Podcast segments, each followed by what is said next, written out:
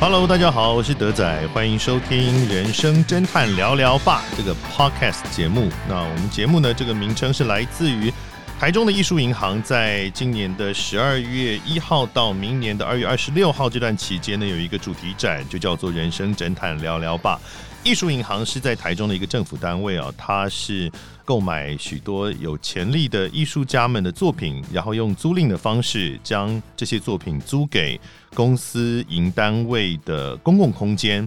那么一方面让民众能够有更多的机会可以接触到艺术作品，二方面也让这些有潜力的艺术家他们的作品能够被更多人看见。那这次的人生侦探聊聊吧主题。因为艺术其实许多时候都是来自于生活的体验，那么我们透过这些艺术家的作品来去看到人生的各种面相。一方面是看别人的人生，那更重要其实是看自己的人生。尤其我觉得今天来到现场这两位艺术家们的作品哦。啊，看他们作品都会有一些相当沉重的感觉。我个人啦，我个人会有一些相当沉重的体验。哦，我为大家介绍两位艺术家，分别是叶采薇以及杜佩诗。你们好，Hello，主持人好，我是佩诗。嗨，我是采薇。才会很紧张，因为他 他第一次从耳机里听到自己的声音，现在是第一次，对，佩斯也是第一次，是是是是，所以他们现在都处于一种开发新世界的感觉状态，然后很恍神的，我们要进行接下来的访问。采薇跟佩斯两位都是这次人生侦探聊聊吧艺术银行参展的艺术家哈。那么采薇参展的作品是水墨胶彩画对的作品嘛？哈，佩斯的作品是。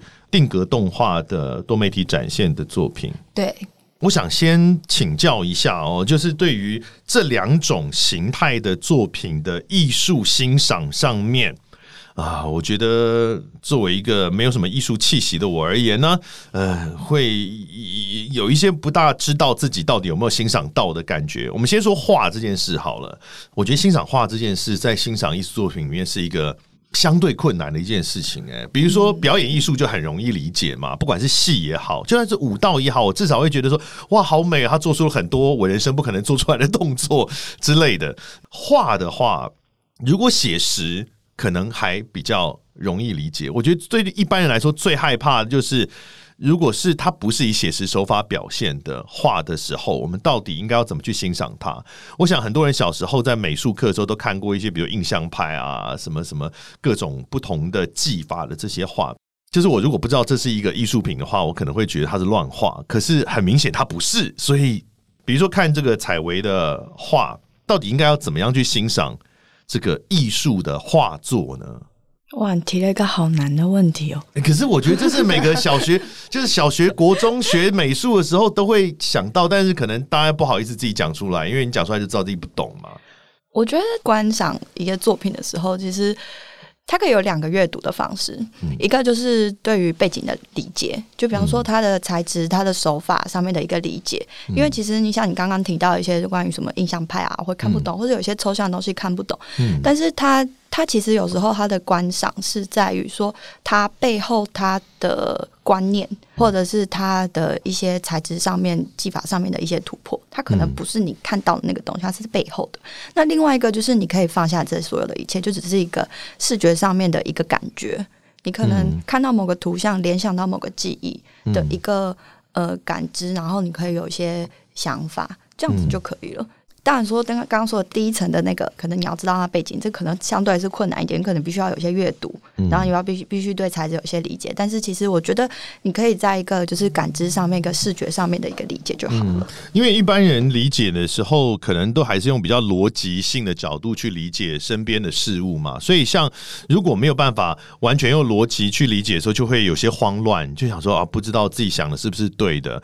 比如说，像我印象很深刻，以前好像毕卡索吧，他有一幅。话是在讲一个好像是一个什么内战的场合，然后有一对有一只马嘛，我其实不懂他的实际创作的内容，但我记得我有一个记忆，就是我很仔细的去看、去感受那个画的时候，我确实有感到一些惊惶，然后那种不安定的情绪的这种感觉传达出来，这样就够了吗？这样就很够啦，这样就够了吗？我觉得其实看作品真的，你要相信你的直觉。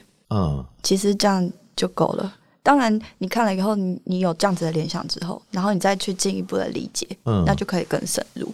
但是我觉得很多时候它真的没有对错，就是你相信你自己看到的那个直觉。那我如果很认真的感受之后，觉得嗯好，我还是看不懂，那怎么办？那没有关系啊，你作品这么多，总是有人看得懂，或是你有感觉的，所以不需要那么自卑，就是没有关系的。因为佩斯也有画作嘛，就是虽然这次展品是多媒体呈现的，对对。但是其实你的创作里面也是有很多画作的创作，对，嗯、不过你刚刚的问题还蛮有趣的，因为你你提到毕卡索嘛，嗯。然后毕卡索其实他曾经讲过说。当一群艺评人聚集在一起讨论作品的时候，他们可能会讨论作品的结构啊、架构、内涵等等嗯这些感觉很高深的问题。可是，一群艺术家当他们聚在一起讨论作品的时候，他们只讨论松节油而已。所以其实有时候你你像你刚刚说提到的那些问题，如果问一个艺术家，当我在看作品的时候，我需不需要再去更深入的解读一些我们表面看不到的一些层次？可能艺术家也会从很直观的角度，所以我还蛮认同彩薇刚刚说的，就是嗯，会用一就种不需要想那么多，对，但如果你今天是一位呃艺术史的学生，或者嗯是你对这个画作或这个主题你很感兴趣，想要深入进一步的去对这个作品做更进一步的理解的话。确实我，我觉得你可以从这个艺术家的背景啊，还有艺术作品他在创作的时候的那个时代背景，去做一个很广泛的了解，这确实是也是有必要的啦。是不是说就是研究艺术的人，当然他可能有必要去那么细节或深入的去研究这些背后的意涵什么？但是不管从观赏者，是不是甚至连创作者，其实都没有必要，不一定要那么细致的去去思考安安排这些事情的。创作者也需要吗？会很细致的思考，嗯、应该怎么说？如果以我自己来做例子的话，嗯我做一件作品，在前期的议题的选择上，可能是理性思考的，嗯但是当我开始处理作品本身的时候，我很快的就把前面的那个理性的东西放下，然后嗯开始可能会想说这个颜色对不对啊？然后这个地方要再做的怎么样一点啊？那这时候是直觉的，对他可能就觉得，哎，这样子感觉对了，嗯这样子做嗯嗯嗯对了，然后他就继续做下去。我只是把我当下的感觉写出来，这样子。嗯，但不过创作者有很多不同类型啊，是是是个性，所以但是另外有一部分，就是刚刚彩薇有提到，就是在选择的媒材上面，像比如说你是水墨交彩的这一种媒材，那选择眉彩应该就是有，应该就是有一些思考了吧？因为这个还蛮明确的一个一个动作，一个选择。因为有这么多，比如说作画来讲，这么多种作画的眉彩，为什么？比如说以彩薇来说，为什么选择胶彩？其实我接触脚彩这个美材是我上了大学之后才接触这个的。然后那时候让我很深刻的感觉是，因为大一的时候其实课程都是很多都要修，什么雕塑啊、油画也都要修。嗯但是只有教材的老师，还有水墨组的老师会告诉我们说，每一个材质它的来源。比方说，他会说：“哎、这个是动物胶，它就是动物的皮跟骨去熬制出来的。”但是其实像油画老师，他就说：“你就去那个美术社买某某牌子的什么什么东西，这样子。就是水墨组跟教材组老师都会一一的跟你解释，然后说这个是某个石头，它是可能再高阶一点就是宝石，像油画、水彩、水墨，它是那个颜料的性质不同，对不对？完全不一样。是是是，对但都是作画，只是说性质不一样。然后您刚刚讲说，你接触到是在大学的时候，对，那为什么会常常选择这个？听起来感觉有一点恐怖的的 美材，怖吗？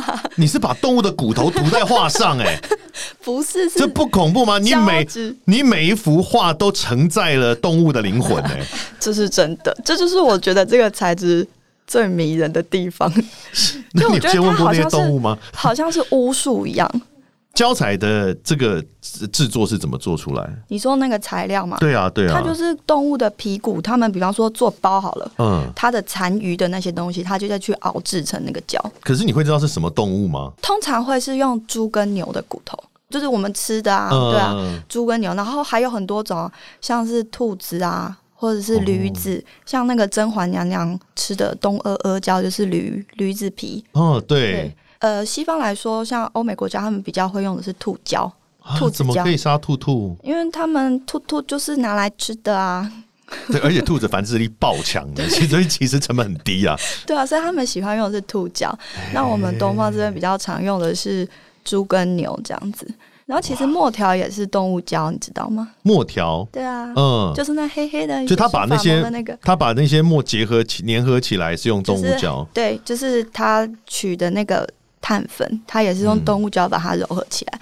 那通常会用的也是猪跟牛的残余的那个胶质。对，好像其实动物胶是蛮常见的粘合剂，对不对？对。所以所有需要粘合的这种性质的的里面，都很有可能会有动物胶的存在所以我们。的材料都是荤的。所以如果吃你们的话的话，就素食者不可以吃。之前就有我的学生，他就是素的，他就说老师有没有素的材质？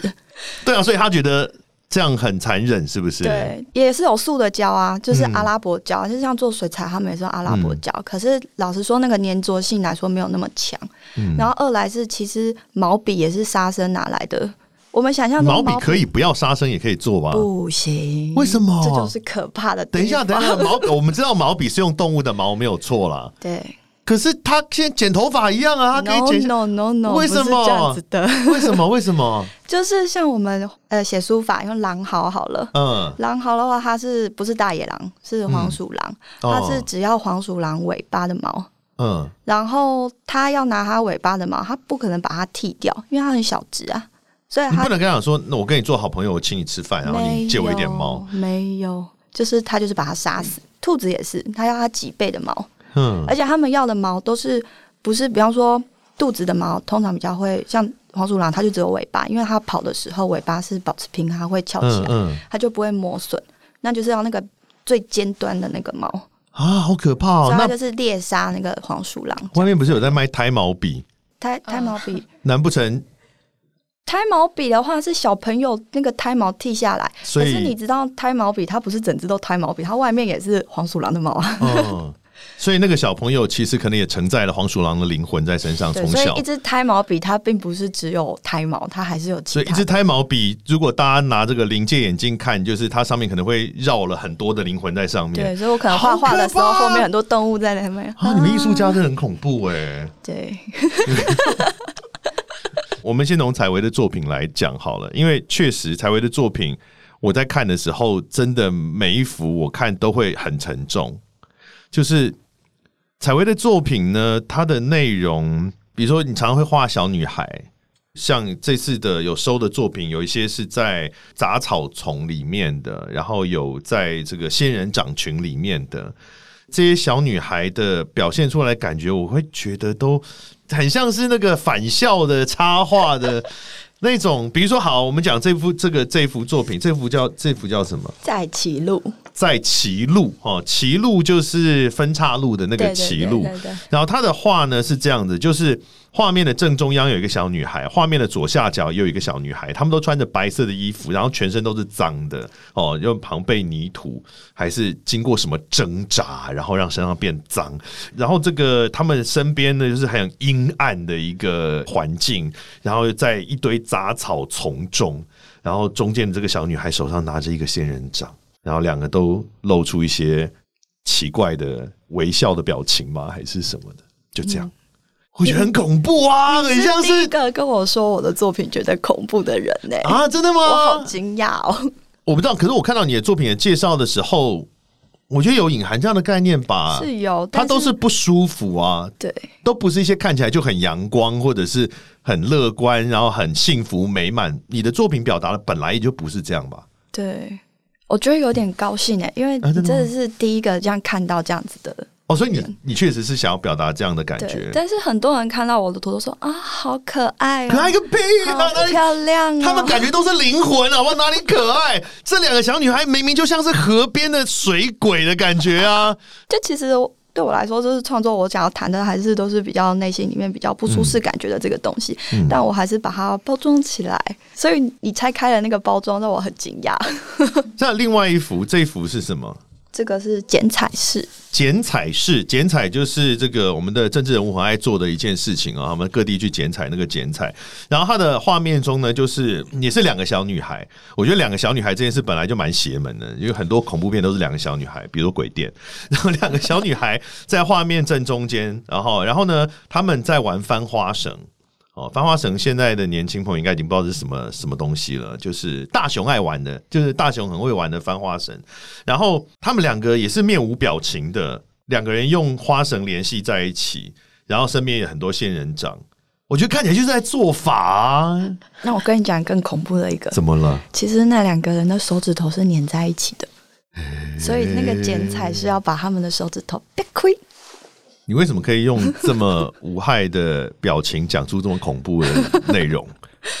我觉得我一直都是这样，就是其实很多心里的不舒适，但是我觉得每个应该也都是吧。我觉得这也呼应我一开始那个问题，就是观众看到的真的不见得会跟创作者想要表达是一样，但是其实没有关系，对不对？没有关系，没有关系的。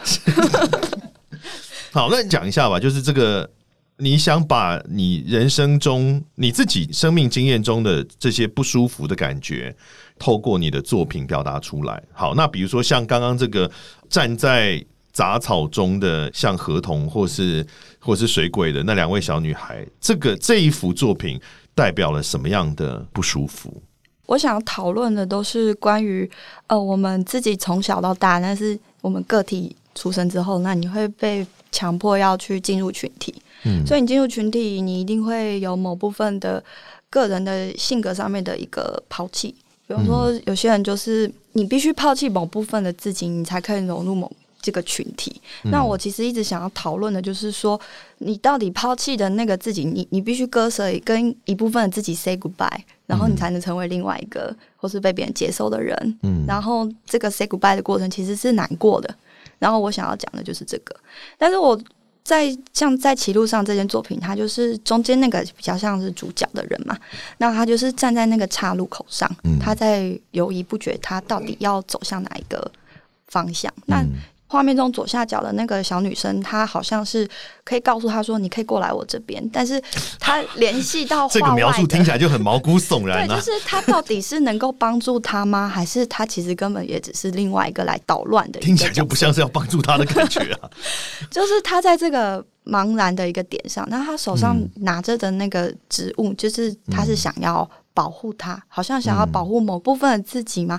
其实画面中的右边有一个。遗弃在路上被连根拔起的另外一个多肉的植物，嗯，所以它在这个歧路上，一个是连续到画外，它我们不知道说它到底通到哪里；一个是中间已经放置了一个可能已经死掉的一个植物，它在这个选择上面，这样听得懂吗？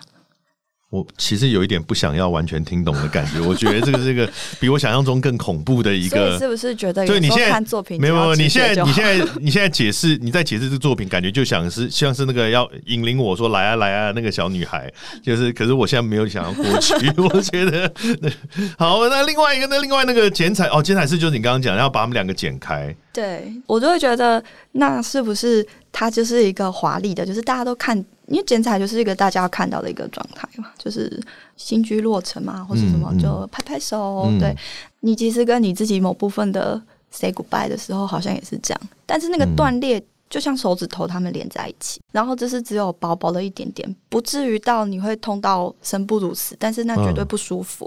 嗯，所以我想要讲的是这个。哦，这感觉好一点，没有那么可怕，没有那么可怕了。对，感觉比较像 验个血而已，就还好。验血。刚前面那个感觉是就是永劫不复的那种感觉，是好，所以它多多少少带有一些负面的情绪或者是氛围啊，所以这都是你自己的真实情感转化的作品嘛，对不对？那你怎么处理？因为你看起来其实不像是这么阴暗，或者是。就让这个外观跟内心很难完全贴合啦，大家都不大一样。你自己的这些情绪你怎么处理它？嗯，其实这这个作品算是我比较早期的一个作品。嗯，老实讲，就是在画这个的时候，我真的过得还蛮不快乐的。哦，就是真的就是如我刚刚所说的，就是在怀疑自己，然后你不知道你未来到底要去哪里的那种那种茫然，我不知道说我我我是一个什么样子的人嗯的那种你自我怀疑，所以其实那段时间过得很不好。但我觉得其实时间真的是可以带人走到另外一个。另外一个关卡嘛，嗯就是就渐渐也就长大了嘛，所以小女孩也是会长大，然后哦，他们并不是婴灵啦，就是还是会长大。就还是会长大，所以长大了一点岁数之后，大概就会知道是说那个选择该怎么选择，然后那个取舍是什么。是你意思说你现在作品就比较阳光、快乐、幸福的角度了吗？我会把它粉饰的更让你看不出来。那感觉是更可怕的一件事情。那我们就接下来访问佩斯，因为刚刚讲的就是采薇的作品，那采薇作品因为跟个人的情绪连接比较多，佩斯的作品，我这次看到的这几个也是有类似的紧张感，或者是那个不舒服的感觉。可是你想表达的比较不是那么的个人化，对不对？对，其实我可能还刚好跟采薇相反。我、嗯我其实，在创作的时候，我不太喜欢创作这件事情跟我个人的情绪或是个人的经验种种有所牵扯。嗯所以，通常我的作品，我会把自己的生活周遭琐事完完全抽离、切断、脱离开来。嗯像这次展览的作品的话，也是比较是偏社会议题式的表达，这样。嗯我不知道为什么我，我如果想象就是我在我自己的作品里面，然后加入我我个人的过去的经验或生活细节，或是一些情绪，嗯，不知道为什么就就就会可能会觉得有点好像把自己暴露出来。会你有试过吗？有试过吗？我我不会做这种个人情绪式的作品，可能、哦可能用不同的形式表达出来了，但可能不会在呃内容或是选择的主题上去做跟自己个人做一个相关的。会不会它其实只是不那么直白？有可能？他有没有可能，其实因为你的作品的表达的意念跟呃社会议题比较有关系，或是呃一些呃意识形态或者是一些争议的议题有关？对，呃，嗯我我觉得可能比较偏向外部，就是我个人主体以外的一些、嗯一些事情。我可能在找创作灵感的时候，也会比较偏向。不过这当然这都是自己自己的解释啦。可能如果呃有个第三者他来看作品，或许他也会有不同的解读。是，那目前你选择的这个议题，比如说像这次展出的是《谁在乎真实》，嗯，这是一个定格动画投影的作品，对。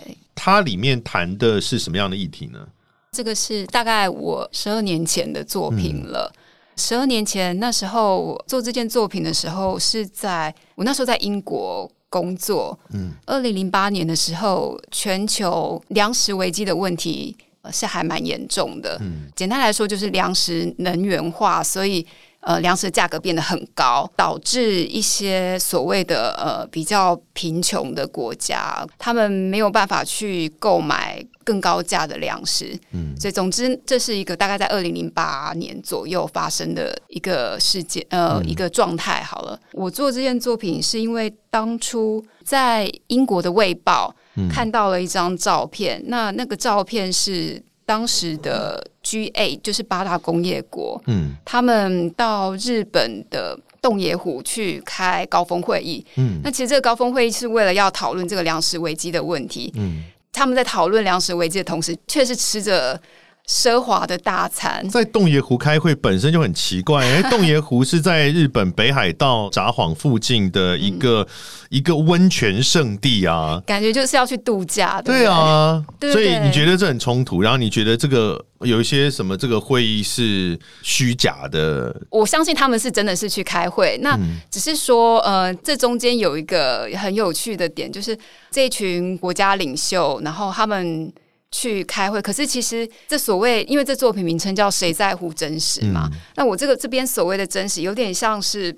这些所谓第一世界国家，那包括我们都生活在一个很美好的一个像泡泡一样的状态里面，嗯但是这个泡泡以外的真实，可能我们根本就碰触不到，又或者我们可能不会认真的想要去把这个泡泡以外的问题解决。就像嗯这些领袖他们来开会，但是他们也吃着很奢华的食物，但实际上这些问题，他真的真的能够把它解决吗？我、嗯我也我在当初看那张照片的时候，其实是觉得很讽刺，嗯所以这件动画作品就是用当初的那个简报，然后用拼贴的方式做成像定格动画一样，把那些领袖就安排在画面当中。嗯哦，对了，我那时候还去 Google 那些领袖他们吃的那个菜单，哦，到底有哪些高级的食物，就真的把它画进去了。哎、g o o g l e 真的找得到，然后呢，就去找那些食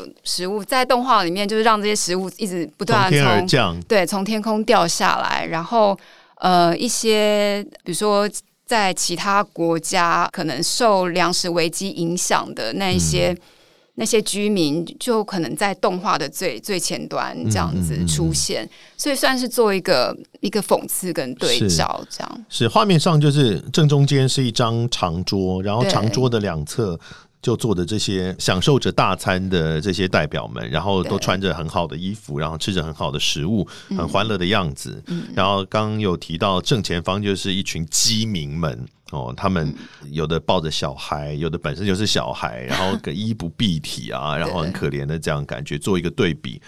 我看到这个画面的时候，其实我我自己心中很快就会有有冒出一个画面出来啊，因为我我是音乐剧迷嘛，有一部音乐剧也是英国叫 Oliver。孤雏类，孤雏类的故事背景就是讲 Oliver Twist 这个男主角小朋友，他是在一个孤儿院里面。前面的第一还第二首歌吧，就叫做《Food Glorious Food》，那首歌就讲的是说，这个孤儿院的那些长官们的院长啦什么，然后他们招待一个来视察的政府官员，然后他们就在一个房间中就吃大餐，很夸张疯狂的大餐。可外面饥肠辘辘的这些孤儿院的这些孤儿们，只能喝米汤啊之类这种很可怜的，也是类似这样的这个很明显的这种对比，有点阶级还是呃、什么这种意识的展现。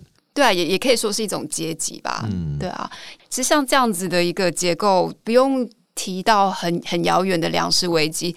我我就举例来说，今年暑假的时候，其实是住在台北火车站附近，嗯嗯然后呃，我平常还蛮早起的，我大概四五点就起来运动。嗯呃，我在那火车站附近，其实大家都知道，火车站附近很多流浪汉。早上起来运动的时候呢，就会我常常就会看到流浪汉哦，就是夏天的时候，他们就睡在那个银行 ATM 提款啊的那个小空间嗯嗯里面，因为那里就是可能还有一点空调。就夏天天气，外面哦如果是你露天睡在外面会很热嘛，嗯然后嗯所以他们睡在那里，然后有空调，而且你通常要进去 ATM 取款的时候会压一个玻璃门，嗯所以它还有算是还有一个小 小玻璃门隔间，一些蚊虫啊什么可能不会进去。这样，嗯那我在运动的时候看到这样子的景象，就会觉得。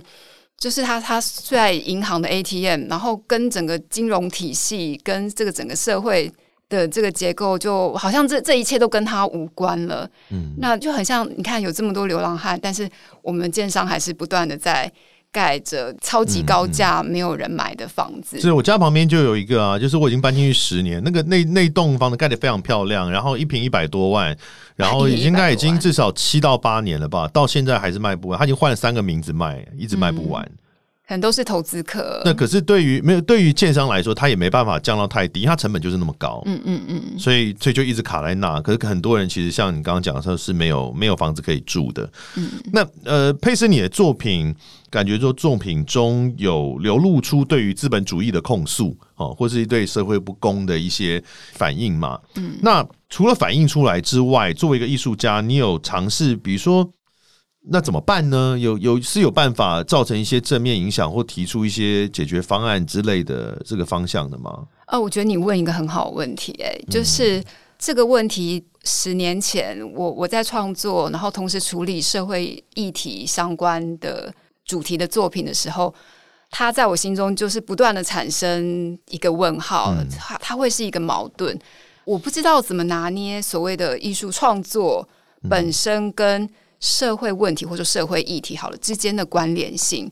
我我举例来说好了，我比如说刚刚说的粮食危机的问题，我今天做了一件作品，这个作品触及了所谓的全球性的粮食危机议题，嗯，那真的能够有一些直接的一些帮助或让他们受益嘛？嗯，其实我的作品在。整个艺术的产业结构里面，也不过就是当我利用了这个议题，社会性的议题，做完了这件作品之后，作品可能就呃有很多的展出机会，然后贩售，所以这也不不也是另一个泡泡。对，就是如果如果因此成功，然后搞不好你反而变成你控诉的对象的一种形式。对不对？是这个意思，有点类似这样子。那就又回到我刚刚讲的，像就像一个泡泡结构。虽然我关心那个议题，但是从外部来看，我倒像是利用了这个议题，嗯，但我并没有真正解决问题本身。嗯，可是我还是做了作品。在过去，我可能在这样子的一个矛盾里面，会找不到一个出口，就是创作问题跟社会议题之间，嗯。但后来这个问题解决了，可能比如说参加一些像是工会啊，或者是透过呃实际的行行动，或者是记者会，或是抗议等等，会去。针对一些议题做直接的、立即的行动，解决我内心的疑惑吧。真的有 do something，有有有这种感觉。对，是所以这个虽然我们一开始啊，今天在访问一开始的时候有说，这个观赏者或艺术家有的时候可能都是蛮直观的，在决定他的行动的。但今天邀请到的这两位艺术家叶采薇跟杜佩诗，很明显他们的创作都是有很多思考在里面的哦。采薇的思考是一直跟自己对话吗？或者是去？去把自己的一些幽暗的地方表现出来，哈。那现在呢，慢慢的就有这种方式让自己躲进更幽暗的地方去了。啊，好，但是是一个一定是有很多自省跟自我思考的过程。那佩斯的的作品就是一直跟社会连接的，而且像刚刚谈到你在连接过程中，其实还也是不断会回来检视自己的自我认同，检视对跟自己的关系的。对对，所以在这次的展览里面呢，透过这些艺术作品们，我们可以看到艺术家们看待自己的方式。那其实也是从这种角度可以回头来看我们自己在看待我们自己的方式。所以大家如果对这些内容有兴趣的话，都欢迎在今年的十二月一号到明年的二月二十六号到艺术银行来看《人生侦探聊聊吧》这一个主题展览。今天非常感谢两位来到节目里面。谢谢你们的分享拜拜。拜拜。